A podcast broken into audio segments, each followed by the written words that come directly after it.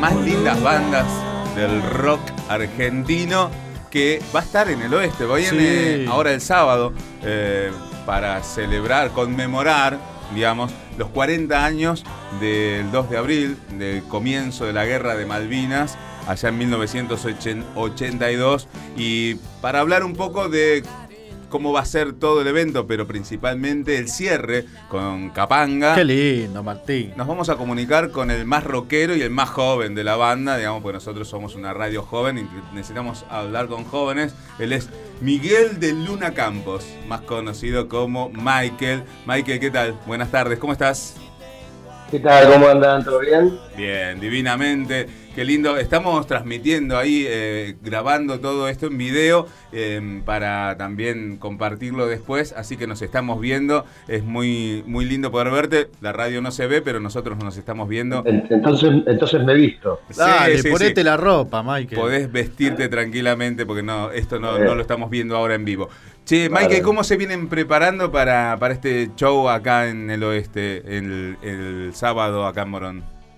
Bien, con muchas ganas de tocar. Hace mucho tiempo no tocamos en, Buenos Aires. A partir de, del verano, más o menos, un poco que se abrieron todas las actividades nuevamente.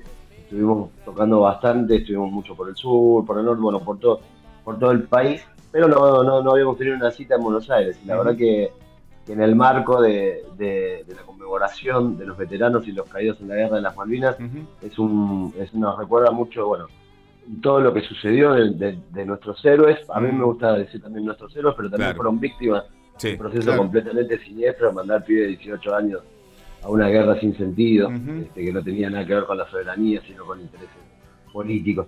Este, y a nosotros nos toca de cerca también porque Mario Díaz que era nuestro seguridad histórico falleció ahora unos años, es alguien que estuvo en Malvinas, alguien que nosotros le, dedicamos una canción que se llama Cemento, pero que el estribillo habla del 2 de abril, porque él era como un héroe que no, que no lo conocía a nadie, ¿viste? era como un Superman, pero que no conocía a nadie.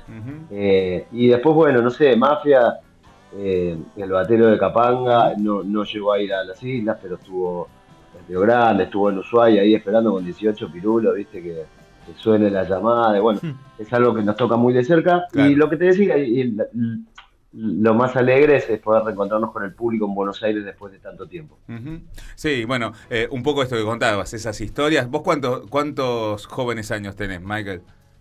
Yo, eh, jóvenes 50 años. 50, bueno, como yo, bueno, yo tengo 51, un poquito más, pero eh, vivimos de alguna manera la guerra, tenemos memoria de aquello, de la dictadura y de la guerra fue algo que nos pasó por el cuerpo, los simulacros de bombardeo, la posibilidad de, que la guerra llegara a continente estaba y rememorarla también nos pasa por el cuerpo y supongo que a vos también. Sí, totalmente. Yo recuerdo que estaba en primaria y, no sé, llegar al colegio, viste, y era un colegio religioso mm. y, viste, a veces, eh, no sé, cuando pasaba una, algo así de este, de este, de este estirpe, de este este, se rezaba, ponerle, ¿no? Y rezaban, no sé, viste, venía uno y decía, no, tengo un primo que fue a la guerra. Era como muy choqueante y a la vez también era medio delirante porque nosotros éramos chiquitos y entonces cuando llegaba a la clase de inglés no querías estudiar, que no tenía absolutamente nada que, ver, ¿viste? Una, cosa política o de gobierno con, eso o con la música, ponerle. Sí, claro. Bueno, digamos, la contradicción esa, ¿no? Como el rock nacional creció a partir de la prohibición de, de pasar músicas en inglés. Claro esa contradicción constante, ¿no? La, de ir a una guerra y, y cómo la Plaza de Mayo se había colmado vitoreando Galtieri y el nacionalismo que crecía y después eh, con el tiempo empezar a, ver que todo eso tenía un trasfondo que si uno lo hubiese por ahí conocido mejor se hubiera manifestado de otra manera, ¿no? Tal, cual, sí, yo me acuerdo que mi vieja me decía, ¿viste? Yo le decía, ¿por qué no ponemos la bandera? Me decía, no, me dice, ya te vas a dar cuenta. Era muy chico, la verdad que no entendía. Y después, viste, empezar a ver las, situaciones, pero detestables, te podría decir, cuando empezaron a surgir, viste, que ibas a comprar un chocolate y lo abrías y adentro del chocolate capaz que había una carta para un soldado. O sea, te quería decir que esos chocolates que habían sido donados, en algún momento alguien los agarró y los vendió como si fuera una distribuidora. Así, o, la, viste, o las viejitas entregando las joyas. Bueno, recuerdo que hubo un festival y no, me acuerdo, varios artistas se negaron a ir a tocar porque Sí, bueno, eh, eso lo cuenta en, ese documental de rock que ahora hizo Santa Olalla, lo cuenta Rompan todo. Rompan todo, lo cuenta León Gieco, como Pil Trafa de, violadores le dijo, no, nosotros no vamos a ir a tocar ahí, y, él decía... tampoco, eh, eh, León fue a ese a un recital que fue por Malvinas y me dice, y hoy estoy arrepentido y Piltrafa tenía razón. No virus tampoco, claro. Claro, virus, tampoco. Hay, una foto icónica de, Fede Moura y de Pil, los dos así, claro. creo que para algún suplemento, no me acuerdo que también. Porque Pero bueno, es entendible lo que dice León, León siempre estuvo este, vinculado a las causas solidarias y en su momento le pareció que era copado, pero bueno, el trasfondo era mucho más siniestro. Claro, muchos nos comimos la, sociedad entera. Nos comimos la curva esa de, claro, claro, de, la defensa de la patria y el territorio.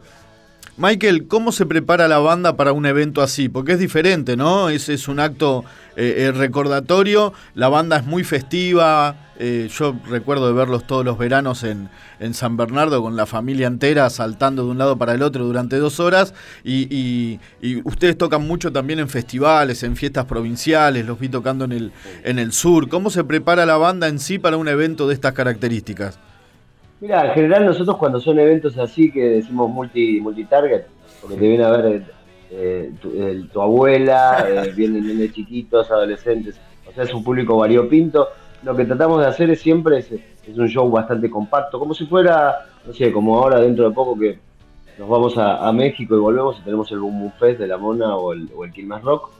Son esos shows como acotados, no acotados, pero bien eh, contundentes, digamos. Eh, e-, esa es la, idea. Eh, y que más allá del evento, nuestra función es ir y divertir a la gente. Claro. Bien, eh, Michael, y ahora que estamos hablando de esto multitarget, la, la presencia del mono en, las cocinas más famosas del mundo, ¿les, trajo una repercusión? En realidad sí, para, la gente que no nos conocía, para la gente que capaz consume más televisión. Sí. Hubiera estado bueno que no sea en pandemia, ¿viste? Hubiéramos vendido los shows más caros. Más caros, hubieran aprovechado mucho más. Y, y, les cocina el mono ahora, que es cocinero? ¿Que es Masterchef? No, no, no, porque cuando estamos de gira siempre lo tenés viáticos o tenés un restaurante. Igual siempre este, venimos, venimos como eh, echando con eso en, los shows, ¿viste? Hay como una, como una disputa, decimos que es mediático, ¿viste? Y los típicos chistes tarados, ¿viste? decimos, bueno, mucho Masterchef, pero los primeros tres programas, tortilla de papa, ¿viste? Papa al horno, papa frita, y los medios son malvados, como le gusta la papa al mono. Esas boludeces están porque nosotros siempre fuimos muchos de agarrarnos de, para los shows del humor y qué sé yo, y, a veces gastamos a otras personas, y esta vez nos toca gastarnos a nosotros mismos.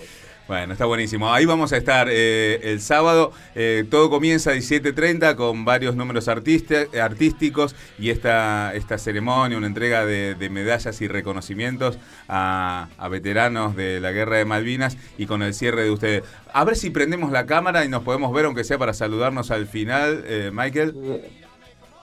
Sabes que tendría que estar, no sé Ahí está, ahí está, ahí te veo. mira. Mira, ahora sí, vestido ya es, otra, cosa. Ya estaba vestido. Y peinado, y peinado. Me iba, a poner, me iba, a poner, la bandera argentina, pero me parecía demasiado. Demasiado. Che, bueno, Michael, eh, así que ya todo preparado. ¿Tenemos eh, una lista ya armada? Eh, sí, sí, sí, hay un playlist que, venimos utilizando, que es lo que te decía. Que tiene un, poco de cada cosa, algunos medleys, como solemos hacer nosotros. va a estar buenísimo. Va a estar buenísimo el encuentro con con, nuestro público, con el público que no nos vio, este, este sábado 2 de abril, 17.30, en Plaza San Martín, Morón Centro, Capanga On Stage. Ahí, ahí vamos a estar entonces, bailando y cantando con, con Capanga. Michael, gracias por, por esta comunicación y nos vemos el sábado allí en la Plaza San Martín. Dale, gracias a ustedes por el espacio. Nos vemos. Buenas tardes. Abrazo, buena vida. Ahí estaba Michael de Capanga hablando con los micrófonos de Hormigas en la Cocina, aquí por En Tránsito y por FM Freeway contando un poco de lo que va a ser este, este mm, evento alrededor de los 40 años de la Guerra de Malvinas y este homenaje a excombatientes, veteranos y veteranas. ¿eh? También hay que incluir a las veteranas de Malvinas porque empezó a haber a través de la justicia reconocimiento a las enfermeras que estuvieron en continente atendiendo a los heridos de guerra, una larga pelea de estas mujeres que no fueron reconocidas y que recién el año pasado tuvieron sentencia firme y, eh, y el reconocimiento de la justicia, así que tenemos que hablar de veteranos y veteranas de Malvinas.